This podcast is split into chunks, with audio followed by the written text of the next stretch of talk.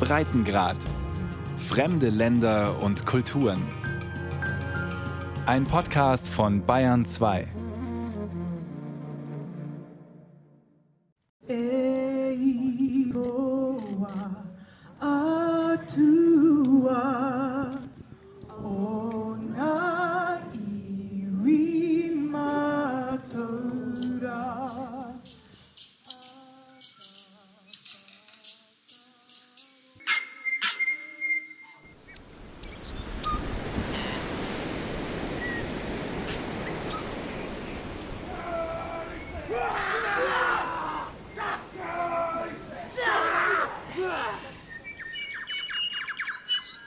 You'll be pleased to know um, that we do consider both the Tooth Fairy and the Easter Bunny to be essential workers.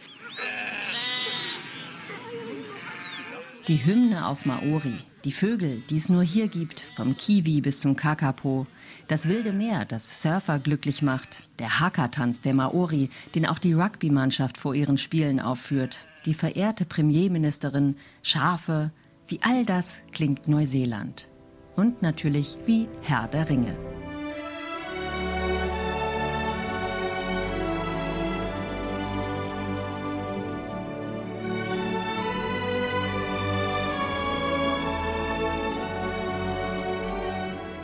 Vor dem inneren Auge breiten sich die Landschaften von Mittelerde aus. Das Auenland mit Hobbingen, wo Rauch aus den gemütlichen Lochbauten steigt. Mordor mit dem Schicksalsberg, die Pfade der Toten, die Gärten von Isengard, alles Neuseeland.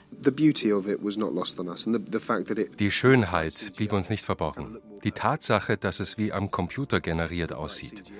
Die Landschaft hier ist zu perfekt, um als Natur durchzugehen. Das glaubt einem doch keiner, dass das echt ist.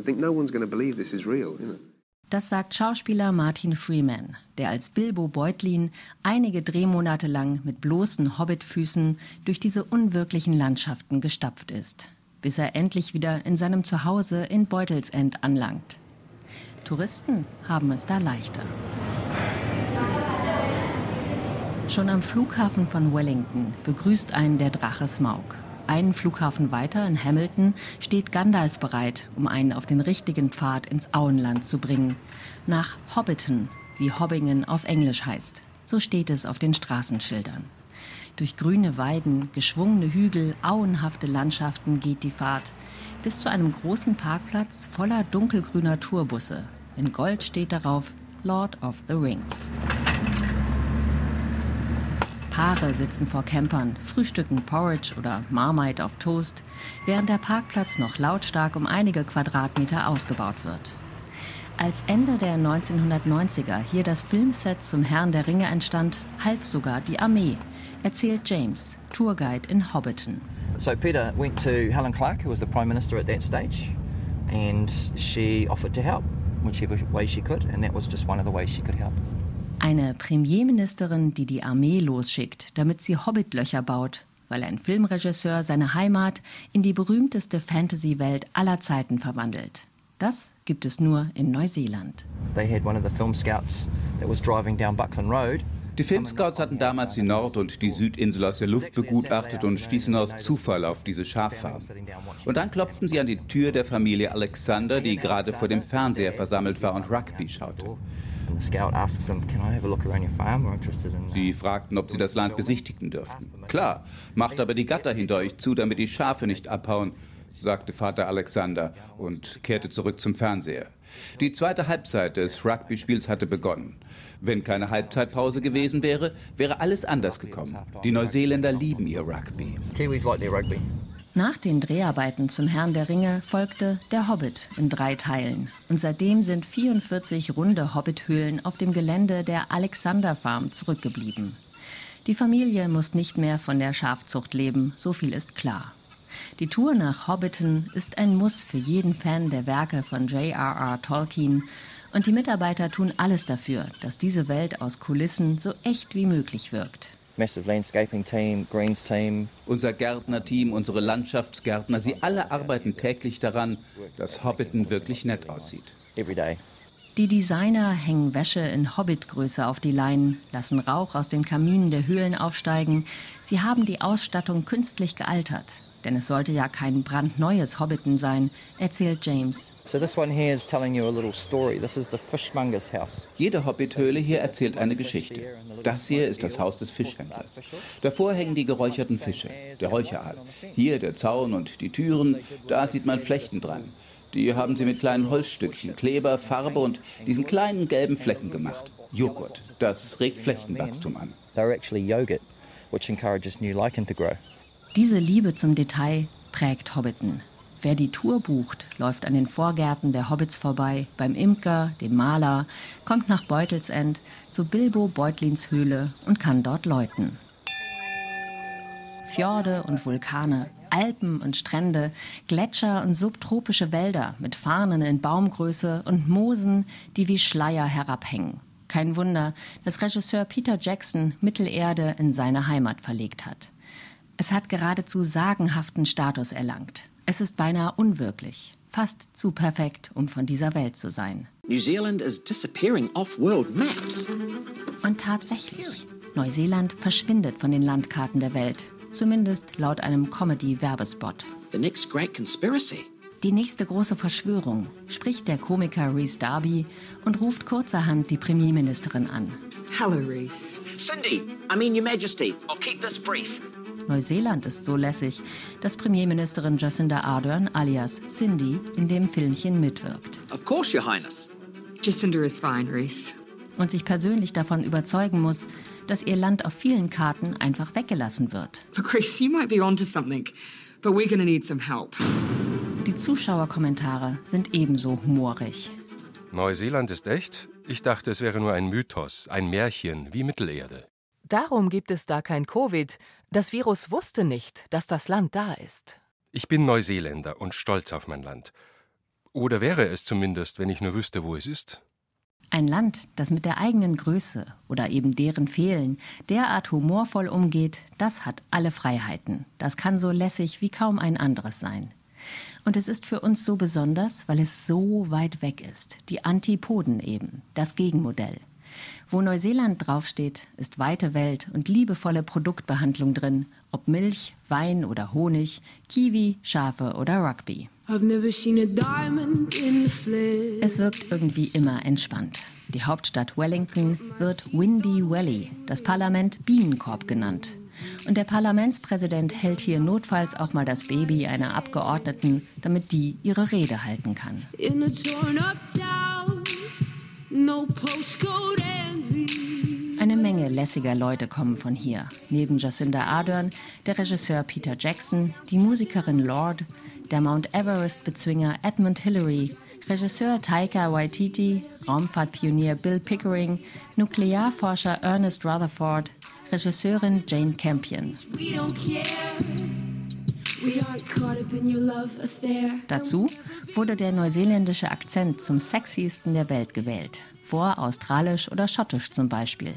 Warum, wissen die Neuseeländer selbst nicht. Aber sie genießen es, wie dieser junge Mann. Thank you. Well, thank you. We deserve this honor. Of course I think our accent is the sexiest in the world. Eine Menge Leute wollen hierhin und den Akzent live hören. Neuseeland steht immer wieder in den Top 10 der Sehnsuchtsziele für Auswanderer. Hey New Zealand, uh, I can't wait to see you very soon. I'm not yet a citizen of New Zealand, but uh, I'm working on it. Hook me up, Prime Minister, please. Auch der britische Rockstar Ed Sheeran bewarb sich scherzhaft um einen neuseeländischen Pass. Hello, Ed. My name is Jacinda Ardern. I'm the Prime Minister of New Zealand, and I understand you've put through a very informal request for citizenship. Als er auf Tournee nach Ozeanien kam, gestaltete eine lokale Bekleidungsfirma ein T-Shirt. Ein Mann mit Gitarre und Schafskopf mit rotblonden Haaren war darauf zu sehen. Darunter stand Ed Shearing, geschrieben wie Schafscheren.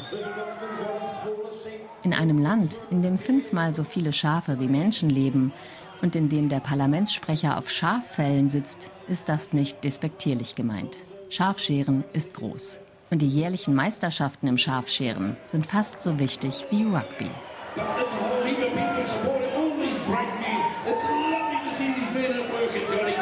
Zu den Golden Shears, den goldenen Scheren in Masterton auf der Nordinsel, versammeln sich die Champions und die, die es gerne werden möchten. 4000 Schafe, 200 freiwillige Helfer in und um das War Memorial Stadium herum. Schaf nach Schaf wird auf die Bühne hochgeschickt, wo der Scherer oder die Schererin es auf den Rücken ringt und sich zwischen die Beine klemmt. Das Tier schaut verdutzt und los geht's. Die Schurschere brummt und rattert. Bauch, Beine, Decker, Kopf, jeder Körperbereich des Tieres muss anders behandelt werden, wie Jills Angus Burney erklärt. Es ist eine dieser Fertigkeiten, die man nicht über Nacht lernen kann. Es geht um Vertrautheit mit Tieren. Es ist beinahe Tierpsychologie. Wie ticken diese Tiere? Was regt sie auf? Was beruhigt sie? Und gleichzeitig muss man eine Maschine bedienen, die echten Schaden anrichten kann, wenn sie nicht richtig benutzt wird. Allein an die Vibrationen der Maschine muss man sich erst mal gewöhnen. Es kommt nicht nur auf die Schnelligkeit an. Bei einem Fehler wird es blutig. Und kommt das Tier von der Bühne herunter, wird genau begutachtet, wie viele Schnitte es davongetragen hat, wie gründlich die Schuhe war. All das gibt am Ende die Punktzahl. Je weniger Strafpunkte, desto besser. Seid ihr bereit für ein wenig Scheren? fragt der Ansager. Das Stadion jubelt. Fast eine Woche lang gibt es zur 60. Jubiläumsveranstaltung der Goldenen Scheren Wettbewerbe. Wolle handhaben, also säubern und für die Verarbeitung vorbereiten, Wolle pressen, Scheren für die Jüngsten, Scheren in gemischten Teams, Maori und Pakeha, also nicht Maori, gemeinsam. Schnell scheren, scheren im Team für junge Farmer. Oh no, but that's happening all the time. Things are getting better. Ja, das sind alles Top-Athleten heute, die jungen Leute. Die Ausrüstung wird auch immer besser. Wir haben noch mit brauner Flüssigkeit trainiert, mit Bier. Heute gehen sie ins Fitnessstudio und haben Ernährungsberatung. Wir hatten unsere Zeit, als wir jung waren, damals, als wir zu den ersten Golden Shears fuhren. The first Golden Shears we came to, we drove up here and Ian Harrison ist mit 86 Jahren der älteste Teilnehmer. Nicht freiwillig, betont er. Ein Freund hat ihn angemeldet. Der bekommt in diesem Jahr keine Weihnachtskarte. Ein Scherz. Das Wissen ums schnelle und präzise Scheren ist für die einen eine gute Verdienstmöglichkeit, eine neuseeländische Expertise, weltweit einsetzbar. Geht dorthin, wo die Wolle wuchert. Für andere ist es einfach Sport. Viele Teilnehmerinnen und Teilnehmer sind durchtrainiert und muskulös. Emily Welch zum Beispiel, die einen Weltrekord hält. Innerhalb von neun Stunden hat sie 648 Lämmer geschoren. Oder Jills Angus Burney, eine Veteranin der Schafschuhe. Es macht süchtig. Ich habe mit 14 Jahren angefangen, bin also seit 46 Jahren dabei. Ich bin Anwältin, Prozessanwältin.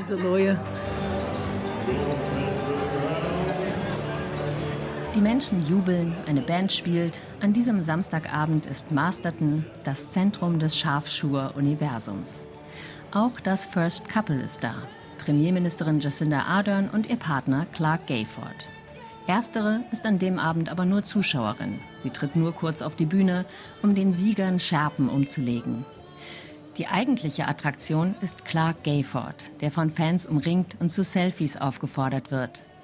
Der First Bloke, der erste Kerl oder erste Typ, wie er Kiwi-mäßig liebevoll genannt wird, moderiert eine Angelreisesendung namens Fish of the Day. Ja, solche Programme sind hier echt beliebt. Wie auch die älteste Doku-Serie der Welt, Country Calendar. Eine Familie, die ihren Bauernhof in der fünften Generation betreibt. Eine junge Frau, die Pferde kastriert oder Bäume fällt. Oder ein muslimischer Bauer, der seine Gebete auch auf der Kuhweide einhält. All das ist Country Calendar. Die Doku-Serie ist ein Quotengarant. Am Wochenende nimmt sie Platz 1 in der Hauptsendezeit ein. Ein Programm für Städter, die vom Landleben träumen. So erklären die Produzenten das Erfolgsgeheimnis. Doch die Landidylle trügt. Neuseelands Image ist in einigen Bereichen grüner als die Wirklichkeit. Denn seitdem in der Landwirtschaft die Kuh dem Schaf den Rang abgelaufen hat und Neuseeland vor allem Milchprodukte in alle Welt verkauft, leiden die Gewässer. Das Baden in den fantastischen Auenlandschaften ist oft genug verboten. Algen und Bakterien verunreinigen die Wasserreserven. Dünger und Kuhurin in großen Mengen machen aus idyllisch dahin plätschernden Flüssen regelrechte Drecksbrühe. Der Keramikkünstler Sam Luddins steht am Waipua River in Masterton. Der Fluss wurde, wie so viele andere auch, schon vor Jahrzehnten begradigt. When they designed the river, they Dabei haben sie eine Badestelle eingerichtet, die alle benutzen konnten. Das weiß ich noch, da ging jeder hin. Daran habe ich schöne Erinnerungen. Einige Menschen schwimmen noch immer im Fluss. Aber insgesamt hat sich diese Kultur verändert, was die Sicherheit angeht. Wer im Fluss schwimmt, setzt sich je nach Algen- und Bakteriengrad Gefahren aus. Sams Hund Rigby sollte hier nicht schwimmen, er selbst tut es auch nicht. Das verhindert aber nicht seine enge Bindung zum Wasser, wie er in seinem Atelier erklärt. Ja, Flüsse sind ein Teil von mir. Darum schien es mir auch ganz natürlich, Aale zu modellieren und viele andere Dinge, die in unseren Flüssen leben. Viele dieser Dinge sind vom Aussterben bedroht. Darum wollte ich etwas dazu sagen. In einer Ausstellung namens Wai, so das Maori-Wort für Wasser, hat er eine riesige Skulptur gezeigt, aus Hunderten von Keramikaalen, lang und gebogen, mit offenen Mäulern und großen Augen. Auch diese Verbindung ist ein Teil von ihm, erzählt Sam Luddins. Obwohl er irischer Abstammung ist, wuchs er unter Maori auf. Maoridom bei den Maori erziehen nicht die Eltern das Kind, sondern das ganze Dorf tut es.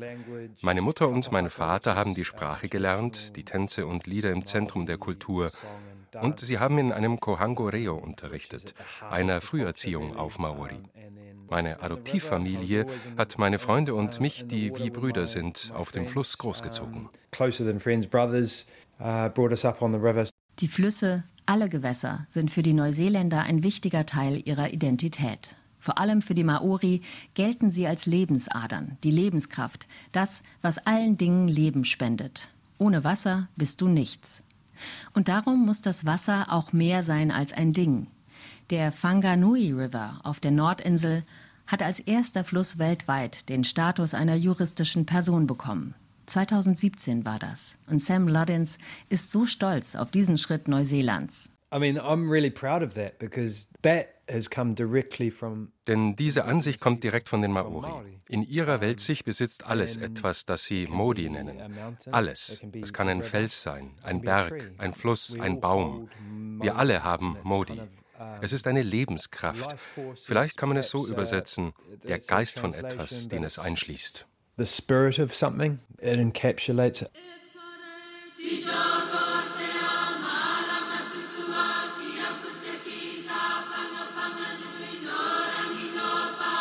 Die Maori, die Anfang des 14. Jahrhunderts, weit vor den Siedlern aus dem Westen, in Neuseeland ankamen, haben das Land geprägt. Und Neuseeland bemüht sich darum, allen gerecht zu werden, seine ersten Siedler zu ehren.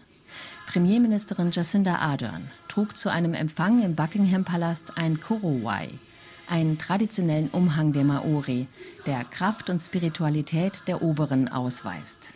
Schwanger und stolz strahlte sie in dem mit Vogelfedern besetzten Kleidungsstück eine Stärke aus, die sagte, ich bin euer aller Premierministerin, wir alle sind Neuseeland. Mehr Menschen sollen Tereo Maori lernen. Es gibt eine Renaissance der Sprache, Viele Tiere sind nur auf Maori benannt. Der Hihi, der Tui, der Kakapo, der Ruru, der Matuku oder der Kiwi, der Nationalvogel. Andere Namen, Ortsnamen zum Beispiel, sind immer zweisprachig, wie Aotearoa, das Land der langen weißen Wolke, eben Neuseeland. Die Sprache heißt die Menschen willkommen, meint Maya Matthews.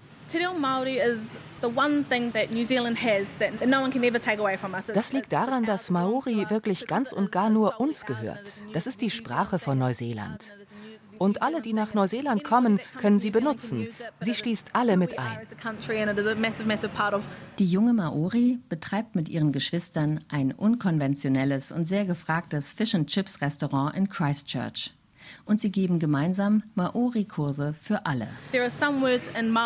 Es gibt Wörter auf Maori, die sagen sehr viel mehr als ihre Übersetzungen.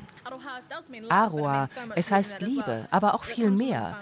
Es setzt sich zusammen aus Aro, das heißt auf etwas Acht geben, sich darauf konzentrieren, es bemerken.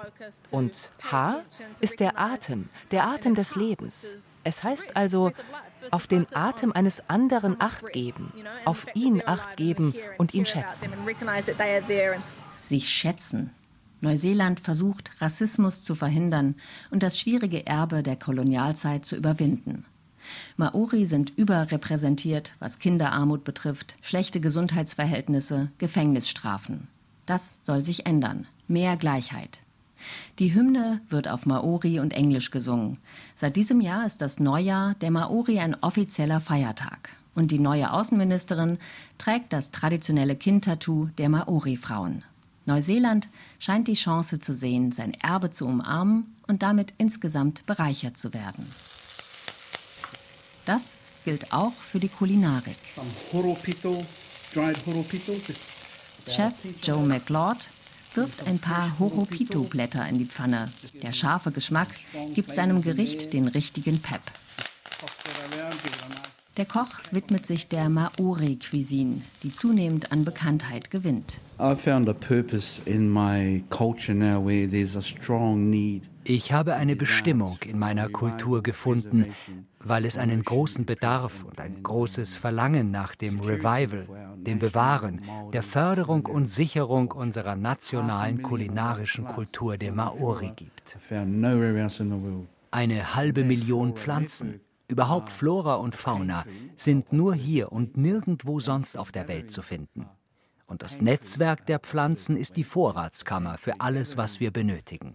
Kochen, Wohnen, Wärmen, alle Notwendigkeiten, um das Leben unseres Volkes zu sichern. Es wäre eine Schande, wenn das verloren ginge. Viele Pflanzen haben auch große Heilkräfte.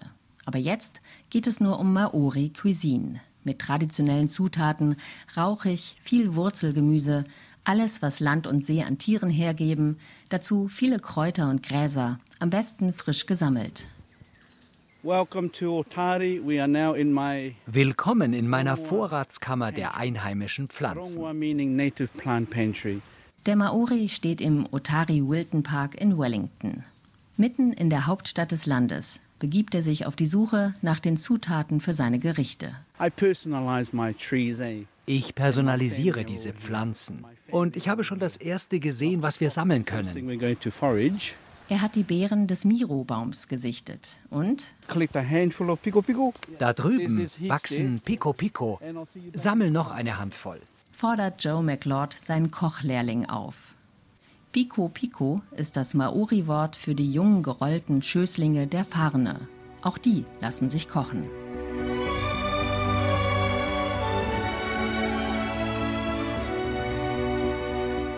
Der Silberfarn ist die Nationalpflanze Neuseelands. Farne wachsen überall im Land, in Buschdichte oder Baumhöhe, in Wäldern, an Flussufern, in diesen sagenhaften Landschaften, die beinahe unwirklich aussehen. Fast zu perfekt, um von dieser Welt zu sein.